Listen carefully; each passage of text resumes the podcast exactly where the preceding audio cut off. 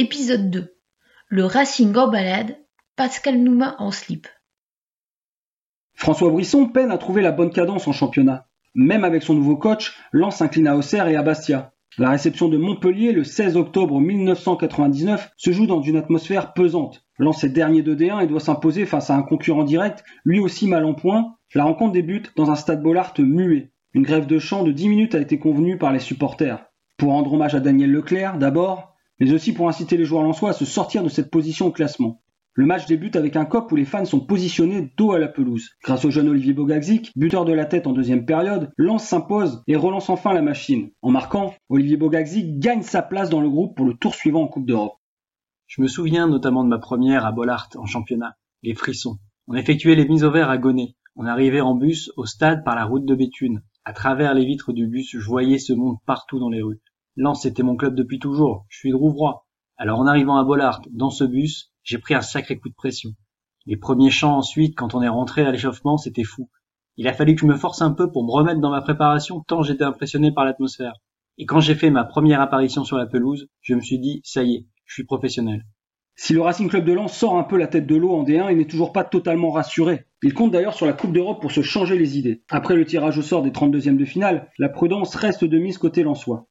L'adversaire des Lensois, le Vitesse Arnhem. Le club néerlandais, fort de la présence de son buteur Pierre van Hooydonk, demi-finaliste de la Coupe du Monde 98 avec les Pays-Bas, a de sérieux atouts à faire valoir.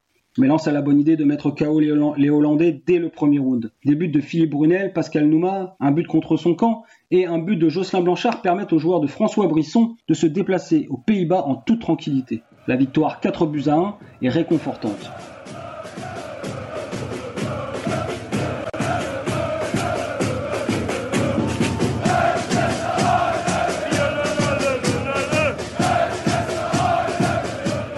Le match retour a lieu au Gelredome, stade ultra moderne pour l'époque et rénové en vue de l'Euro 2000 qui se profile. Le Vitesse met la pression sur une équipe artésienne qui gère tranquillement son avance de 3 buts.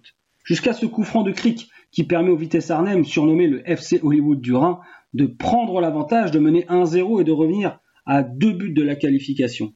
Mais le Racing étouffe les dernières velléités de Nenad Grozic et de ses équipiers.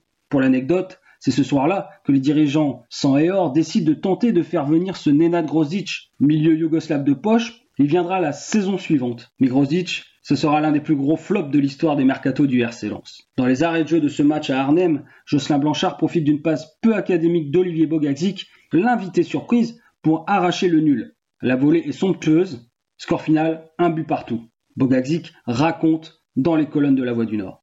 Les enfants se moquent de moi aujourd'hui lorsqu'ils regardent les images sur internet. Ils me disent mais c'est quoi cette passe décisive sérieusement? Je la fais en taclant n'importe comment. C'est vraiment tout moi ça.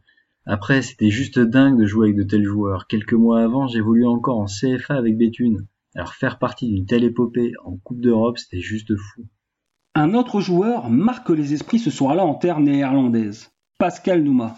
Les plus de 2000 supporters lensois présents ont animé la soirée de leur fumigène, qui, dans ce stade fermé, ont bien pris leur temps avant de se dissiper? Les fans du Racing sont aux anges après la qualification. Alors, Pascal Nouma s'avance vers eux. C'est le dernier joueur à quitter la pelouse du Galrodome. Il se lâche dans un striptease quasiment intégral qui fait hurler la foule de rire. Les fans lui réclament son maillot, il le jette.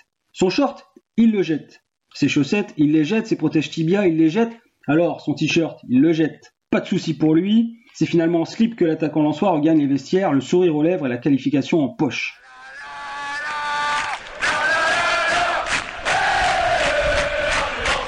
Comme en 1977, comme en 1983, comme en 1995, voilà le RC Lens qui atteint un troisième tour d'une Coupe d'Europe. Mais à chaque fois jusque-là, il est tombé à ce stade.